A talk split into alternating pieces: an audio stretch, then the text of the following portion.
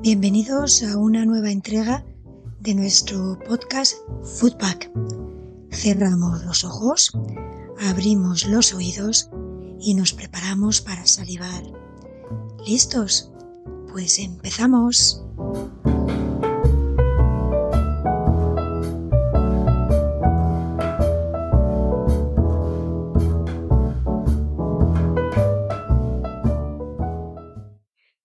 Hoy voy a charlar con Filippo Dorio. Filippo es un veneciano que es mi italiano favorito desde hace unos años ya. Para todos aquellos que nos dedicamos a la cocina, es importantísimo tener una red de proveedores que nos proporcionen todas las cositas ricas que necesitamos para trabajar. Y Filippo es desde hace cuatro años el que me trae su Italia natal hasta la mesa. Filippo, como yo, es convertido a la causa. Estudió políticas y después de varios años dedicado a la gestión y dirección en empresas relacionadas con el turismo y tras viajar también por medio mundo, vio una oportunidad de crear su propio negocio y así lo hizo con el Venecian, que es su fantástica tienda en Madrid. Así es que hoy vamos a llenar este espacio con la cadencia casi musical del acento maravilloso italiano y con los recuerdos comestibles de mi invitado, que me ha recibido con un café negro, sin azúcar y bien cargado, 100% italiano, como a mí me gusta, y con el que voy a tener el placer de charlar los próximos minutos. Muchísimas gracias, Filippo, por tu amabilidad al aceptar mi invitación y por este café compartido. Hola Sonia, buenos días, buenos días a todos. Bueno, pues venga, Filippo, vamos a empezar con, con la primera pregunta con la que siempre empiezan este, este podcast. Y me gustaría saber, Filippo, cuáles son tus primeros recuerdos vinculados con la comida. ¿Qué es lo primero que recuerdas haber comido y con qué recuerdo lo relacionas? Bueno, Sonia, eh, la verdad que la famosa papa con el pomodoro, o sea, la pasta asciutta, como se dice en Italia, con un buen tomate fresco, con un poco de albahaca, esos son los primeros recuerdos que, que tengo. Eh, de mi madre que lo preparaba en la cocina, que nos llamaba todos, vamos a la mesa todos. Y llegaba este plato de pasta bien calentito con eh, las hojas de, de, albahaca encima, el famoso basílico italiano, eh, dicho en italiano, perdona. Y, y, nada, ese es el primer recuerdo que creo que la mayoría de nosotros tenemos desde pequeños. la, ¿La pasta que hacía tu madre? ¿Era, ¿Tenía costumbre ya de hacer la pasta casera en casa? La verdad que mi madre no, en casa no se compraba la pasta, digamos, en general seca. Lo que sí hacía mi madre eran los gnocchi el domingo. Eso sí, era tradición de la familia, porque yo soy de Venecia, nacido en Venecia, pero tengo mi padre que es napolitano. Eso es algo súper importante porque me ha permitido tener una mezcla de, de sabores, de, bueno, la parte culinaria del sur es diferente de la del norte tiene más sabores, la verdad que a nivel también de postres, sinceramente, tiene como una marcha más en ese sentido, yo creo. Pero mm, de toda manera, recuerdo principal, sí, el domingo los gnocchi, eh, y luego me acuerdo que cuando iba a Nápoles a ver la familia, eh, sobre todo en invierno, en verano, me acuerdo que ahí eh, mi abuela, mis tías, casi todo se hacía en casa, casi todo se hacía en casa, era, algo muy típico, sobre todo, del, sobre todo en el sur, yo diría. Pero la verdad que esos son sabores, sabores que inolvidables. Y es que fíjate, eh, ese es el problema que tiene mucha gente con Italia, yo creo, ¿no? Que piensa que la comida italiana es básicamente pasta igual en todos los sitios, pero hay una gran diferencia entre el norte y el sur, efectivamente. Italia realmente ha sido un estado unificado hace relativamente poco. Antes eran muchas provincias separadas y, y esa diferencia, digamos, mm, de costumbres y política mm, eh, se nota, se nota en la, también en los platos. Y si tú viajas del norte al sur, efectivamente la pasta vertebra eh, todo el país, pero hay mucha diferencia, porque yo recuerdo, por ejemplo, en la Toscana, encontrar un tipo de pasta que luego me fue imposible de encontrar en, en Roma, por ejemplo. O, por ejemplo, si vas a, a la zona de Cerdeña, las loriguitas o, o hay una serie de, pastas muy particulares de esa zona. Entonces es una cosa curiosa, ¿no? De Italia que a lo mejor la gente no sabe, que, que cada sitio tiene su pasta eh, particular y especial. Sí, Sonia, tiene, tienes razón, es así. Y bueno, aprovechando que como estudié políticas, que tú lo has adelantado eh, al principio, eh, es verdad, son, son muchas provincias y sigue siendo así. Eh, con muchas provincias y en ese sentido también luego hay diferencias en la, en la mesa, diferencias que, de plato que puede haber en, eh, en 10 kilómetros, en 15, en 20 kilómetros, como también puede cambiar el nombre, porque, porque es así, la verdad, y Sardinia tiene sus platos, Sicilia los suyos, cambian los nombres y, y efectivamente es como estás diciendo tú. Eh, a mí, por ejemplo, la, la, la, albahaca que me has mencionado me parece, creo que es mi, mi hierba favorita. Yo cuando la, cuando la huelo es que me recuerda al verano, me recuerda eh, pues el, el, el, buen, o sea, me, da buen rollo, eh, es, una, es una hierba fantástica con una, un, un, aroma impresionante, o sea que no me extraña que lo tengas eh, grabado en, en, tu cerebro de una forma, de una forma tan, tan fuerte. Cuando piensas en estos platos, Filipo, que me dices, que me estabas contando de la paz y todo eso, eh, puedes sentir que las personas con las que tú compartías sus platos mmm, se acercan a ti. Puedes casi notar a veces, porque muchas veces cuando pensamos en ciertos platos, sobre todo los de nuestra infancia, casi piensas, casi tienes la sensación física de tener a la gente con la que has compartido esos platos al lado tuyo, ¿no? Sí, sí, es así, es así, Sonia porque lo que te acabo de, comentar, lo de los platos, sobre todo en el sur, yo todavía recuerdo ese, ese palacio enorme que tenían mis abuelos ahí en Nápoles y el calor del verano y ellas en la cocina, mis tías, mi madre ayudando, ¿sabes? Todo preparando, haciendo algo y estas mesas para, para 10, 12, 14 personas, mi abuelo ahí eh, esperando, llamando, vamos todos a la mesa y, los platos que, que se, se ponían en la mesa, todo, toda la variedad impresionante, Eso, esos olores, mm, ese perfumes en general, son cosas, claro, que te, te recuerda luego toda, toda la familia unida cuando éramos pequeños, que estaba todos juntos, que, y eso es algo inolvidable, de verdad.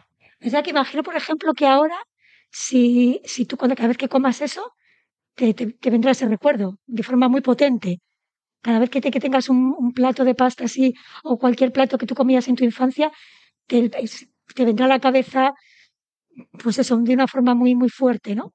Sí, sí, sí, sí, es así, es así.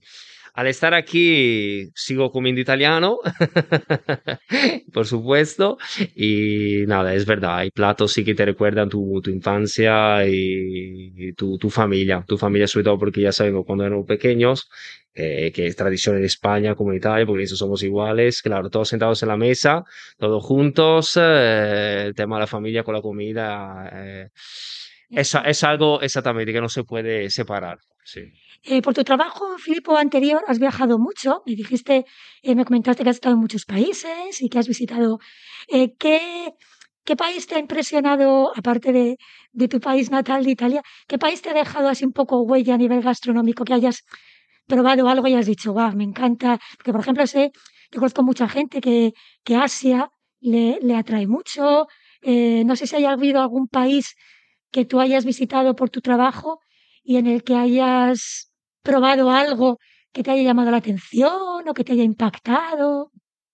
Bueno, Sonia, la verdad que he tenido suerte porque después de haber estudiado aquí políticas, eh, volví a Italia y luego de ahí estuve viajando varios años como eh, responsable de la parte hotelera a bordo de los barcos y claro, viajando en muchos países he tenido la suerte de probar la comida de, de todos los países, claramente. Y y la verdad que mmm, recuerdo mucho eh, a Grecia, los platos de Grecia. Eh, todavía sigo recordando esos platos, que varios platos espectaculares. Al final es un país del Mediterráneo, un país muy, muy bonito, que tiene muchas cosas para visitar y a nivel culinario también. La verdad que Grecia te diría, pero al mismo tiempo recuerdo cuando estuve en Brasil por trabajo y Angola también. Angola es colonia portuguesa, entonces la, la huella portuguesa se ha notado mucho en los platos.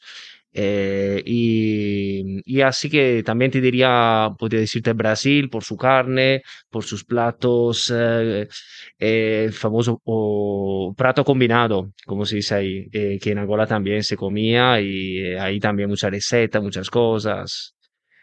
Son platos de la zona mediterránea, que al final, eh, ¿sabes? Eh, lo- los productos son los nuestros, de, de nuestra zona mediterránea y luego se trabaja de manera diferente. Pero te diría, si tengo que decirte un país, te diría sí, quizás Grecia, sobre todo, sí. O sea, que es que tienes, tienes ahí un... Te tira mucho el gen mediterráneo, por lo que veo. Es lo que tienes una... una los sabores típicos de Mediterráneo es lo que, lo que más te, te atrae, ¿no? Sí, sí, Sonia, porque luego, claro, por trabajo estuve también en el norte de, Europa, eh, en Holanda, en varios países, estuve una época en ah, Inglaterra también, y, pero no es lo mismo, no es lo mismo porque volviendo también al tema que decías de la familia, entonces, claro, entra también la parte de los amigos y todo eso, entonces, para un italiano, un español, compartir, el tema de compartir plato, estar juntos en la mesa, y en el norte de Europa un poco eso era algo que, que me faltaba porque recuerdo Holanda, por ejemplo, a nivel de platos y todo, no es lo mismo. Realmente no lo mismo. Exactamente, exactamente. Sí, sí, sí, sí. Eh, ¿Y volverías a Grecia, por ejemplo, ahora solo para comer? ¿Solo por la comida? ¿Harías un viaje diciendo, voy a ir a Grecia porque me apetece pues o comerme una buena musaca, ponerme... O, la, comida no tiene esa fuerza tan, tan como para decir, me justifico un viaje a un país solo porque voy a comer allí. Por supuesto. Para mí podemos salir este viernes directamente. A ver si levantan un poco las restricciones y nos vamos ya.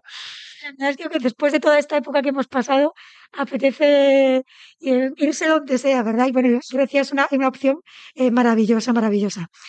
Eh, ¿has, alguna, Filipo, ¿alguna vez has utilizado la, la comida para crear un recuerdo en alguien? Por ejemplo, eh, no sé, tú querías eh, alguna ocasión, que puede ser especial o no, pero tú querías que esa persona, cuando comiese eso que tú estabas preparando, eh, se acordase de ti. Por ejemplo, yo lo he hecho, ¿no? Decir, bueno, pues voy a preparar esto porque quiero que esta persona, en X tiempo, cada vez que vuelva a probar esta comida, piense en mí. Entonces, no sé si tú has, si eres cocinillas hasta el punto de utilizar la comida pues como un instrumento para crear recuerdos en otras personas. A ver, Sonia, eh, la, la verdad que soy un buen comedor, como se dice aquí. Así que me gusta, la verdad, soy un poco cocinilla, pero sobre todo platos básicos. Me gustan, y bueno, mis clientes, que ya llevo casi cuatro años aquí, me conocen y saben que yo no soy un cocinero, cocinero, pero tengo mis platos y me gusta la sencillez de los platos y, y en ese sentido, bueno, con referencia a tu, tu pregunta, eh, la verdad que no, no tengo recuerdo, me has pillado, porque no tengo... También a propósito. Exactamente, exactamente. Así que... No, no todo el mundo es tan, tan, ¿cómo diría yo? Eh, tan retorcido como yo, ¿eh? A lo mejor es una cosa, una cosa mía, porque no todo el mundo es así. Sí, sí, sí, es verdad, es verdad. Eh, no, recuerdo quizás de haber comido con, ah, bueno, en la época hace años, quizás con alguna, algún amigo, alguna amiga, algunos platos que habíamos anteriormente comido. Ah, Entonces recordar, ¿no? Aquel, aquella famosa vez que ya habíamos comido en un sitio, en varios restaurantes, porque me gusta probar, me gusta ir a los restaurantes y, y probar la, la mano de cada chef, eso sí. Y Filipo, ¿tú crees, tú crees que algo de alguno de estos recuerdos o esta vinculación que tú has tenido con la gastronomía, no sé, básicamente los, los recuerdos que tienes de la infancia, te han llevado a dedicarte a lo que te dedicas ahora, que tienes esta tienda maravillosa, eh, llena de cosas fantásticas, que además eh, se nota el cariño y el mimo porque siempre te preocupas por tener productos nuevos, eh, cosas, pues estar como más muy al día, ¿no? De cosas y se ve el cariño y el mimo que pones en todo, en cada esquina de esta, de esta, de este espacio que tienes. ¿Tú crees que te, que de forma inconsciente te, te ha llevado, o ese, ese amor eh, o esa vinculación que tú has tenido con la comida desde pequeñito, esos recuerdos te han llevado a dedicarte a esto? ¿Tú crees? Bueno, antes que nada, antes que nada, muchas gracias por tus palabras, Sonia, siempre tan amable, de verdad. Eh, bueno, a ver, yo creo que la experiencia, lo que, mm, lo que he vivido en estos años, entre cruceros, también estuve en plataformas, estuve en varios países, siempre a contacto con el catering, todo eso. Eh, al final, ah, sí, el, mm, el hecho de llegar a, a tener algo mío, por ejemplo, y luego el hecho, sobre todo, la parte más importante, el hecho de estar aquí. Yo tengo que estar aquí porque mis clientes confían en mí y, yo, claro, ahí tengo que poner la cara. Entonces, claro, lo que se corta aquí, lo que se prepara y todo eso, estoy yo. Entonces es súper importante y luego el don de gente, que es algo que no todo el mundo tiene. A mí me encanta estar con mis clientes. Yo estoy encantado en cuatro años de verdad en el barrio, eh, mis clientes, eh, la verdad estoy súper, súper contento, muy a gusto. Entonces ese trabajo lo haces con, ah, de verdad, con mucho, mucho placer porque ves la gente que te felicita, luego le las reseñas y, claro, puede pasar algo malo también, pero hay que estar aquí justamente y responder de, delante del problema si surge. Yo es que me refería a que ¿por qué una tienda de comida? Porque podía haber sido otra cosa. Entonces, ¿tú crees que, que por, por, qué decidiste? ¿Porque fue una oportunidad que surgió sin más? ¿O es algo que es que te atrae especialmente? ¿O porque podía haber sido otro negocio, ¿no? Y sin embargo, has acabado pues, pues esto, viendo desde aquí este despliegue increíble de pastas que tienes, entonces, ¿tú crees que, que bueno, no sé, si hay una, alguna influencia de estos, o simplemente es que surgió la oportunidad y dijiste, ah, pues yo creo que esto me va a gustar, voy a tirar por aquí y... Pues sí, la, la verdad que, bueno, surgió la oportunidad surgió la oportunidad y claro, como venía, tenía un background que tenía, digamos, una experiencia detrás, al final dije, bueno, aquí se puede hacer algo interesante. Luego, claro, con el cariño, con la atención que tienes, las ganas de que la gente conozca, que vaya conociendo los productos. Por eso siempre intento meter algo nuevo, eh, intento traer productos nuevos eh, de propósito para que la gente lo conozca. Pero sí, fue sobre todo una oportunidad porque al final yo decidí regresar aquí a Madrid hace cinco años, ya han pasado cinco años desde cuando he vuelto aquí, después de haber estudiado eh, aquí. Eh, y nada, fue un, la verdad una simple oportunidad, pero ya con el pensamiento yo iba pensando en mejorías y todo eso, y la verdad que después de cuatro años estoy muy, muy contento de, lo, de la decisión que he tomado y de la, de la oportunidad que he cogido. Yo, estoy, yo, estoy, muy contenta que te hayas decidido también, porque a mí me viene fenomenal tenerte aquí, para mí, vamos, es un, es un lujazo. Eh, una, una curiosidad, Filipo, ¿tú crees que los españoles conocemos la gastronomía italiana? Sí, Sonia, sí. Te voy a contestar que sí. De verdad. La, eh, la verdad que sí. Yo en estos cuatro años, por ejemplo, lo he notado, eh, pero ya lo había notado cuando estuve trabajando por una empresa de ferries que se ha recorrido entre Barcelona y Civitavecchia, pasando por Cerdeña, y llevabas años trabajando, claro, con clientes españoles, pasajeros españoles, y, y se notaba. Por ejemplo, algo simple, el tema de la pasta ya el 90%, 95% ya no pasa la pasta. Después de escurrir la pasta, no la pasa debajo del agua de grifo, por supuesto. Y no le echan aceite mientras tanto la pasta está hirviendo, que son dos puntos muy, muy importantes.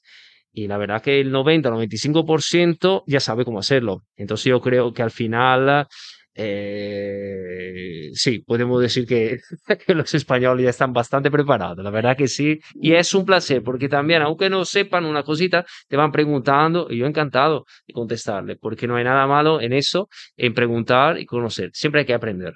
Claro, y es que es una cosa de las clases que me, empeño mucho en, en, explicar, por ejemplo, el tema del aceite, que, que dices tú, Claro, yo les explico la, la, razón química, o sea, el aceite y el agua son incompatibles. Echar aceite de oliva para hervir la pasta es tirar aceite de oliva, porque no, no se va a producir ese efecto de mezcla, porque no, no, no es una emulsión que vaya a funcionar.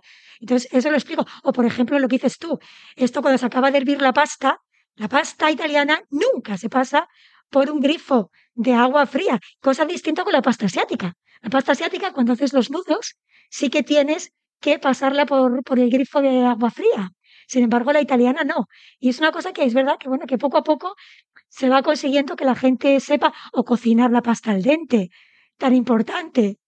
Eso sí, eso por ejemplo es algo súper importante que siempre lo digo a mis clientes. La pasta tiene que estar al dente porque permite una, mejor digestión y también tú vas eh, eh, disfrutando de la, de la pasta buena realmente como es, sobre todo porque si uno se gasta algo, algo más en un producto de calidad, un producto gourmet, hay que disfrutarlo en su punto, al dente. Sí, no, yo es que, por ejemplo, el dente, claro, yo les, lo que les explico a ellos es que eh, la pasta, evidentemente, es almidón. Eso es básicamente almidón. Y si tú la, la sobrecocinas, ese almidón se convierte en azúcar. Y entonces te estás metiendo para tu cuerpo un extra de glucosa que no necesitas. Entonces es muy importante tanto el arroz que, tienes también aquí, tus, eh, los eh, diferentes eh, tipos de arroz, como la pasta, cocinarla al dente, al punto, para que efectivamente, como dices tú, sea más digestiva, sea más, sepa mejor, por supuesto, y bueno, pues se controle la ingesta de glucosa, que es la transformación, es lo que pasa. El almidón, si lo sobrecocina, se convierte en glucosa. O sea que nada, bueno, pues me alegro que me digas eso porque, porque a veces, bueno, es verdad que, que, que porque hemos viajado más y estamos más, tenemos más cultura en todos los niveles, es verdad que la gente conoce cada vez más cosas de otras gastronomías y empezamos a tratar los productos de otros países mejor. Y efectivamente, pues eh, ya no es eh, raro que tú vengas a comprar un arroz y te gastes 7, 8 euros en un buen arroz, en un buen arborio, porque, es porque vas a disfrutarlo. ¿no? Entonces, eso indica una, un nivel de cultura ya gastronómica pues muy, muy interesante y del cual pues me, me encanta que me digas eso. Sí, sí, sí, Sonia, exactamente. Algo muy importante, el arroz, por ejemplo, yo lo noto, muchos clientes vienen y, bueno, una buena parte de los clientes vienen y preguntan, ¿eso de, de origen italiana, italiana? Y sí, ahora por ley se tiene que poner la procedencia del arroz y bueno, ya sabemos el tema de la contaminación a nivel mundial, que es algo que yo, por ejemplo, es un tema eh, que cuido mucho, en ese sentido, y siempre digo que es fundamental, sí, el tema del arroz, el grano de arroz, eh, la procedencia, porque lamentablemente hay países donde eh, el, arroz, las la plantas, digamos, le echan agua contaminada y eso luego influye en, uh, en tu organismo porque un arroz barato claramente es barato por algo. Eso sí que lo quería subrayar. No, eso es cierto. Además, claro, tú, eres, tú eres veneciano, eh, yo vamos, me, que he leído bastante sobre cultura gastronómica porque me gusta mucho, los primeros risotos eh, vienen de, de, Venecia, por ejemplo, o el risotto famoso risotto negro, el Nero di Sepia, es eh, típico de la zona de Venecia y, bueno, y, todas las historias relacionadas con... Bueno, mm, creo recordar que, que, una de las historias que yo leí sobre el, origen del risotto, del plato así como risotto, fue de un, de un eh, soplador de cristal veneciano, que le invitaron a una boda y entonces él eh, inventó este plato al que le echó azafrán para darle un color vistoso y creó este el risotto azafrano eh, que no sé si lo he dicho bien, pero... Está bien dicho, Zafferano. Y, y entonces, pues, él era, era, es un poco ahí, pues, no sé, leyenda o, o verdad, el origen del, del, del, risotto. O sea que era... Sí, sí, sí, Sonia, eh, es así. Y mira, por ejemplo, eh, te voy a contar algo. Mi madre, eh, como herencia familiar, sobre todo de, su, de mi abuela, su madre, el arroz era algo que dos o tres veces por la semana se hacía con gambas y calabacines, por ejemplo. Ese es un recuerdo que tengo de mi madre preparando, o luego eh, el uh, speck, eh, speck con el toque ahumado, con el radicchio, el radicchio que tiene el toque amargo, que es además una salsa que tengo aquí, que siempre recomiendo en la zona de mi tierra, porque es algo muy típico, digamos, en el norte, en el sentido, y con el risotto es algo espectacular. Unos sabores, el radicchio en su época, por ejemplo, eh, y mi madre, en ese sentido, el tema de los arroces, la verdad, eh, herencia familiar, pero en Venecia es bastante común, bastante, sí. Es una hoja como una, fuese entre comillas, una ensalada, más o menos, con el toque amargo, el color eh, eh, morado y la parte blanca central, como una hoja entre comillas, más o menos una hoja de lechuga. Pero endivia, como una endivia rojiza. Es que, me, me, perdona, es verdad, me ha venido el recuerdo, porque fíjate, Filipo, yo viajé hace un montón de años con mi madre a Venecia, me acuerdo, eh, a visitar a una amiga que tenía allí, y nos pusieron una ensalada, efectivamente, de radicchio. Y era como una especie de endivia, rojiza y aquello a mí me pareció espectacular, porque no lo había probado nunca y me encantó. Exactamente. Nosotros eh, ahí tenemos el, el radicchio di, di, Treviso, que es una ciudad que queda a unos 20 kilómetros de Venecia, eh, que además se recomiendo porque es una ciudad que tiene la colina con el famoso Prosecco, donde se come una maravilla. Y, mm, y, luego Radicchio de Rovigo también. Rovigo queda más o menos unos 70, 80 kilómetros, de unos 100 kilómetros de Venecia, y ahí tiene, tiene muchos campos y todo. Y el radicchio se puede hacer de mucha manera, como una ensalada normal, cortándolo en trocitos. Lo, se puede hacer también a la, a la plancha, que es espectacular, con un buen aceite.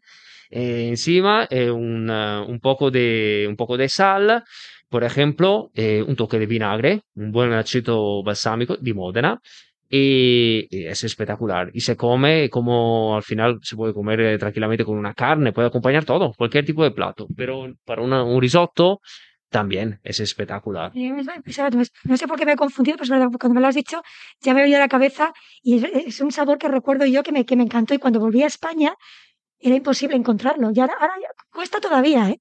Se encuentra, pero cuesta un poquito. Si no me equivoco, lo he leído uh, entre los ingredientes de algún sobre de ensalada alguna vez en el supermercado. Han puesto radicchio, si no me equivoco. Sí, pero encontrarlo así entero, yo alguna vez lo he encontrado, pero me ha costado, ¿eh? me ha costado un poquito de, trabajo.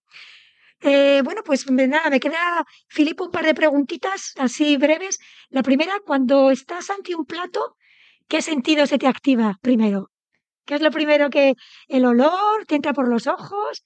¿Qué es lo primero que, que te llama la atención de un plato? Evidentemente la vista es importante, pero hay gente, por ejemplo, que el olor es muy, es casi más potente que la vista. ¿A ti qué, qué, qué, qué, qué sentido se te activa cuando estás delante de un plato? Sí, estoy de acuerdo contigo, Sonia. La parte visual es súper importante, por supuesto, la presentación del plato, pero luego hay que probarlo.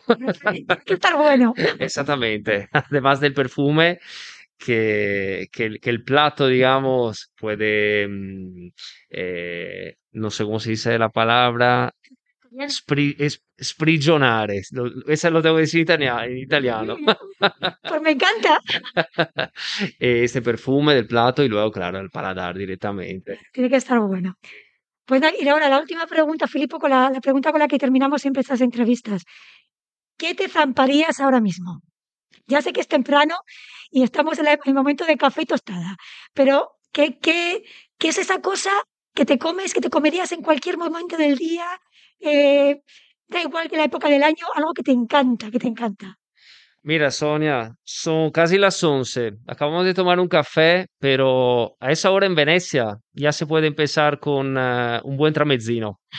Un buen tramezzino relleno de todo, lo típico de, muy típico en Venecia, eh, este, esta parte de pan, digamos, con relleno de varias cosas.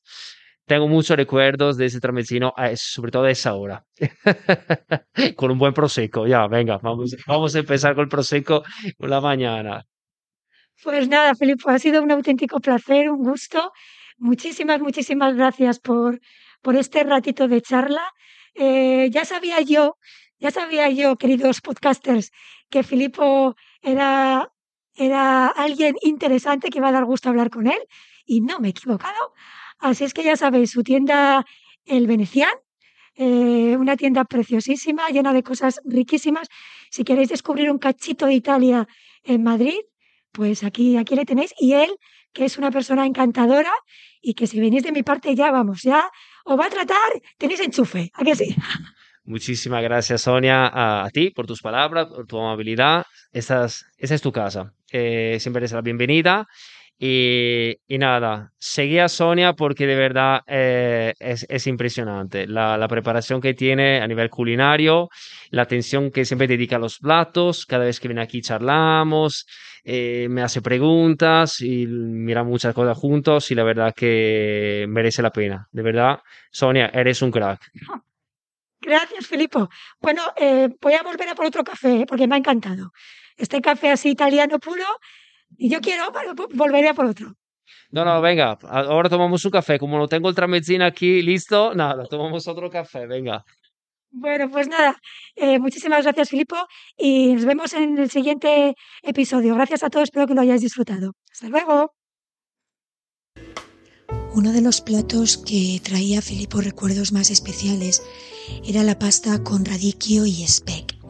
El radicchio es lo que nosotros llamamos achicoria roja, una especie de lechuga de hojas de tono morado con un sabor un poquito a endivia, una verdura muy particular que os invito a probar si no habéis probado nunca. Y el segundo producto estrella de esta receta era el speck, un jamón que se elabora en Italia, que tiene matices maravillosos, uno de ellos claramente a enebro, y que resulta un producto que merece mucho, mucho la pena degustar también. Por eso si queréis poneros manos a la obra y elaborar esta receta de la gastronomía eh, típica italiana, pues podéis encontrarla en soniafuentescooking.com y ahí veréis paso a paso la forma de, preparar este delicioso plato de, de pasta. Muchas gracias por estar ahí. Espero que hayáis disfrutado de este capítulo de Foodpack. Nos vemos en el próximo. Y nada, hasta pronto, a seguir cocinando.